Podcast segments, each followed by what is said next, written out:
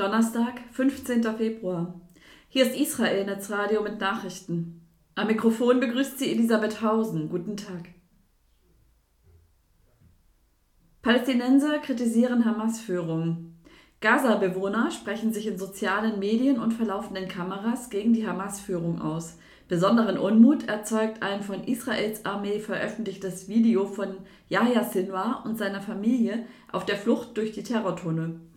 Palästinensische Influencer mit hoher Reichweite bezeichnen den Hamas-Chef von Gaza als feige Ratte.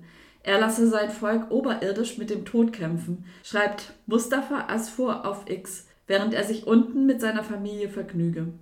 PLO-Mitglied Wissam al-Khalidi bezeichnete Sinwar als Psychopath, dessen Verhalten Allah nicht zufriedenstelle.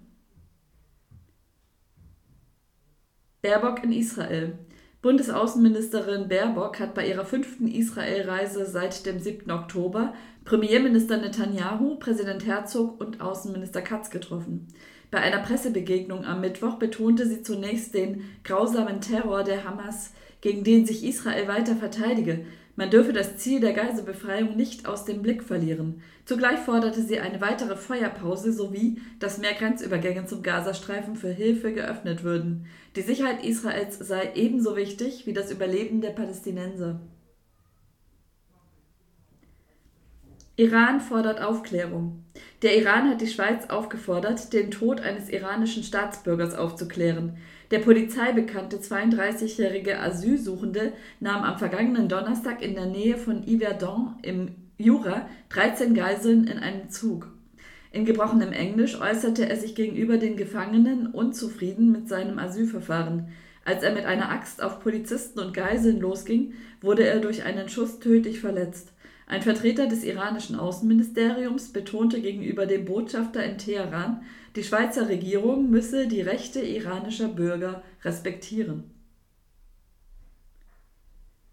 Militärlager freigelegt. Archäologen der israelischen Altertumsbehörde haben die Überreste eines großen Militärlagers freigelegt, das die Römer 180 Jahre lang nutzten, von etwa 117 bis 300.